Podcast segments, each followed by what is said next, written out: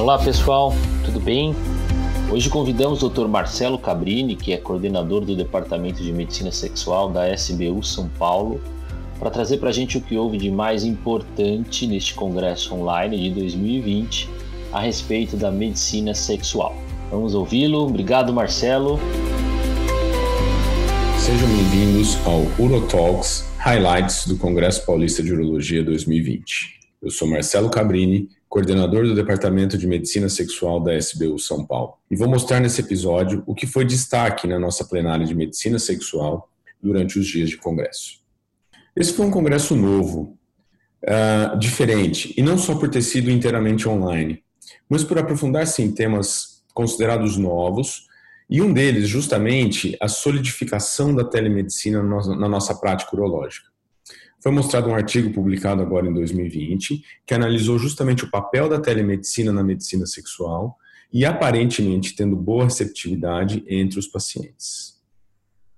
Um levantamento feito pela MB mostrou que mais da metade dos médicos uh, no Brasil já se utilizaram de algum grau de telemedicina, é, mas o mais interessante é que 90% deles sem nenhum tipo de treinamento, o que levanta algumas discussões importantes. E na medicina sexual, a telemedicina pode ter seu papel importante na disfunção erétil, por exemplo, no simples adequação de doses dos inibidores da fosfodiesterase 5, ou mesmo de drogas injetáveis, na avaliação e orientação de efeitos adversos dessas drogas. No caso do hipogonadismo, na adequação da dosagem e frequência da TRT e no controle de parâmetros laboratoriais. No caso dos distúrbios ejaculatórios, na, é, a telemedicina permite avaliação é, da eficácia e efeitos colaterais do tratamento medicamentoso e até mesmo na doença de Peyronie é possível avaliar a evolução da deformidade peniana, por exemplo, através do uso de fotografias. Mas, obviamente, a gente tem que lembrar das limitações, é, afinal de contas, as informações podem ser limitadas via telemedicina, a gente tem que lembrar da incapacidade de identificar situações de risco, por exemplo, e talvez o que mais assuste na telemedicina, que é a questão da violação de privacidade. E a conclusão é que a telemedicina ela parece ser muito útil para um apoio para essas consultas. Certamente ela veio para ajudar, mas não para substituir. Em relação à disfunção erétil, palestras interessantes aconteceram sobre o papel dos exercícios, dieta e sono na ereção, tendo destaque o fato é, de haver uma menor incidência de disfunção erétil, por exemplo, naqueles, naquelas pessoas que têm dieta mediterrânea, homens que perderam peso e que acabam melhorando da função erétil. É, foi mostrado também que a dieta ocidental está associada a uma baixa qualidade do sêmen. E a apneia do sono, embora com mecanismos ainda discutíveis, pode é, ser um fator de risco para disfunção erétil, assim como o uso do CPAP parece melhorar a função erétil dos homens. Uh, também foi discutido uh, o importante papel do ultrassom na avaliação do homem com disfunção erétil, principalmente naqueles não respondedores à terapia oral, homens jovens com disfunção erétil primária, até para uma questão de documentação da disfunção erétil psicogênica, e para uma possível avaliação pré-operatória de homens com doença de Peyronie. Quanto ao emprego das ondas de choque para o tratamento da disfunção erétil, dois estudos europeus uh, demonstraram que o emprego da, da, onda de choque vem aumentando nos últimos anos, bem como a crença na sua eficácia. Uh, tanto é que os guidelines da, o guideline da EAU uh, já cita e coloca as ondas de choque como opção de tratamento para disfunção erétil vasculogênica. Ainda assim, a AUA ainda não recomenda o seu uso clínico é, e muito da desconfiança ainda vem da ausência de evidências sólidas, uh, principalmente por não haverem protocolos bem definidos de como se usar as ondas de choque, é, pela dificuldade de selecionar os pacientes ideais, e isso é um papel essencial para o sucesso, uh, e por não haverem estudos comparativos, por exemplo, entre máquinas diferentes.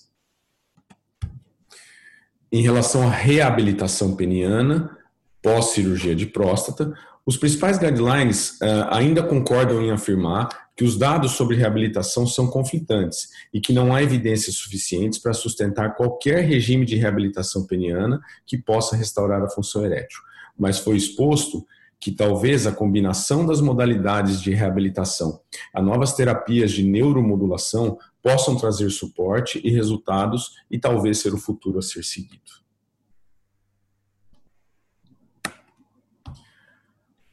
Quanto às terapias restauradoras para o tratamento da disfunção erétil, uma interessante aula discutiu as opções mais estudadas hoje em dia, citadas aqui a, a utilização do plasma rico em plaquetas, o PRP, o SVR, que seria a fração vascular estromal, o fluido amniótico e mesmo células tronco, tanto derivadas de células mesenquimais ou derivadas de adipócitos.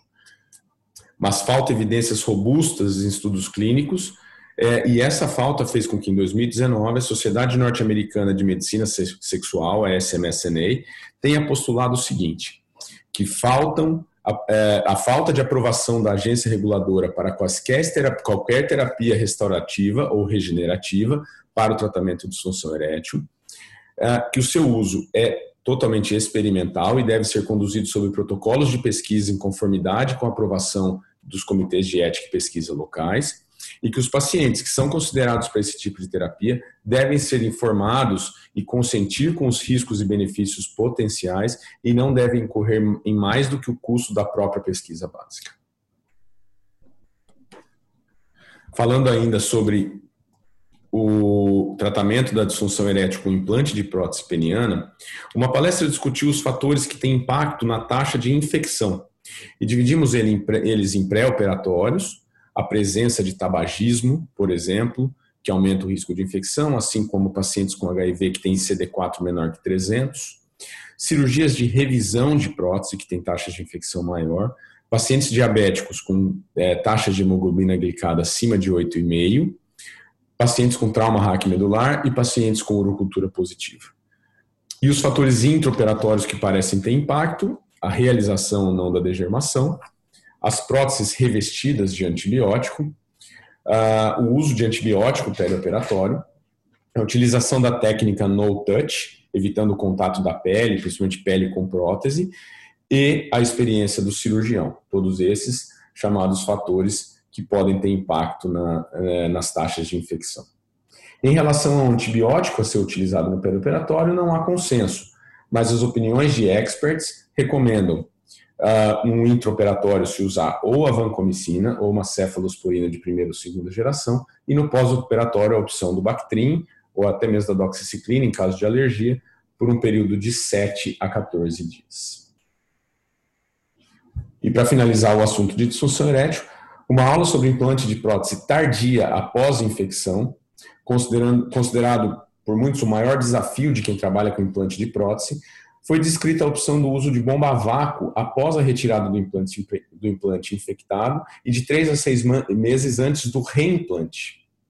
A ideia é utilizar a bomba a vácuo para bombar o pênis e fazer o pênis aumentar de tamanho até o limite para que não haja dor uh, e liberar esse vácuo, uh, repetindo essa, essa, esse procedimento por cerca de 30 minutos, de duas a três vezes ao dia.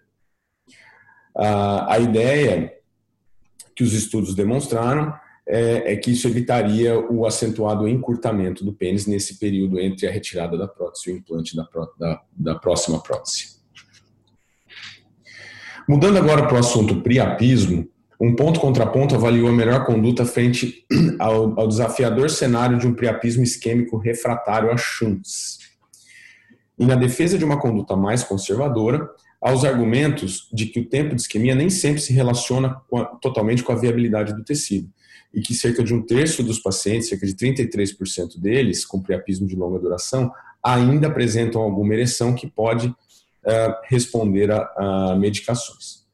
Já quem defende o implante de prótese como forma de tratar o priapismo refratário, justifica que essa conduta já trata o episódio, é capaz de preservar o comprimento peniano, trata a disfunção erétil, que esse paciente, na maioria das vezes, vai evoluir, acaba sendo mais barato e com menos complicações. Essa conduta já está presente, inclusive, em alguns guidelines, como o guideline da ASSM, da Sociedade Internacional de Medicina Sexual, de 2018. Em um painel sobre doença de Peyronie, uh, alguns conceitos foram revisados, baseados nos principais guidelines atuais.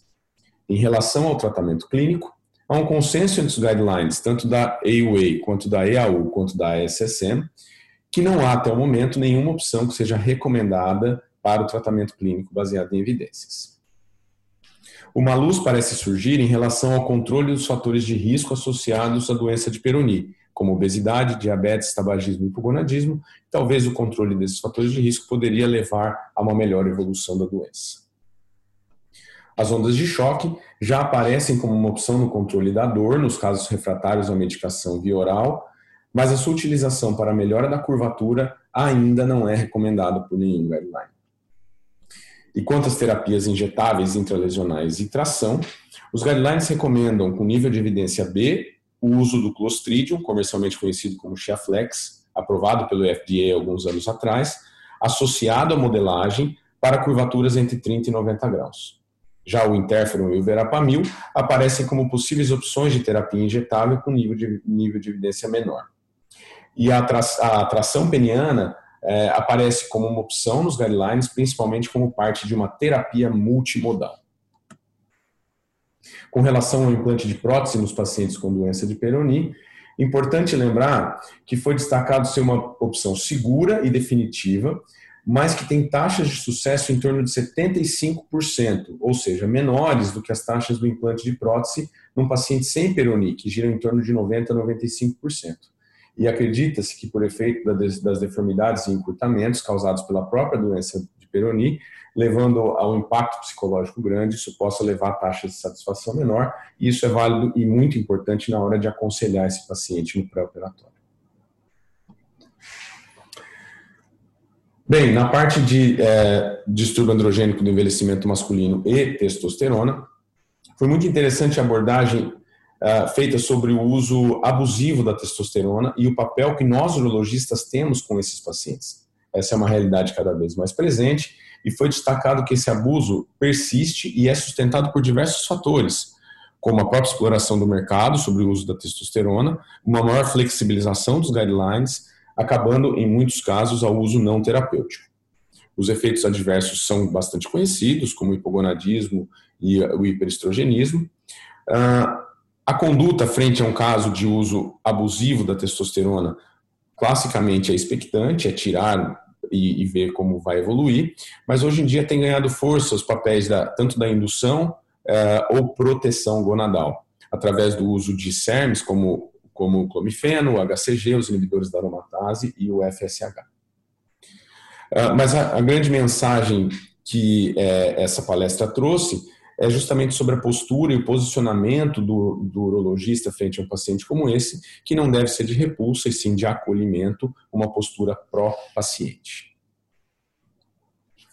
Ainda sobre a reposição de testosterona, um ponto contraponto bastante interessante debateu o uso da terapia de reposição em pacientes com câncer de próstata em active surveillance. Falando a favor da sua utilização, o próprio Dr. Abraham Morgenthaler, baseado no conceito da teoria de saturação, no qual, após um nível de cerca de 250 nanogramas por decilitro de testosterona, os receptores androgênicos estariam praticamente todos preenchidos na próstata e a atuação desse hormônio no tecido prostático reduziria muito, mostrou um estudo que foi levado inclusive para a EUA de 2018, no qual 47 homens em active surveillance e recebendo TRT, terapia de reposição de testosterona, foram seguidos por um período de 30 meses, tendo uma taxa de progressão do câncer de próstata de cerca de 30 de 10%. Taxa essa que em estudos com pacientes com active surveillance sem TRT e seguidos por um tempo semelhante variou de 13 a 30%. Dessa forma, ele defendeu que a, a, a, terapia de reposição de testosterona no paciente com câncer de próstata fugiria, em active surveillance, fugiria um pouco daquele conceito de jogar gasolina na fogueira e seria melhor visto como algo feito com segurança para melhorar a qualidade de vida. Mas, contrariando essa ideia, temos que pontuar que a imensa maioria dos cânceres de próstata realmente respondem à ativação dos receptores androgênicos.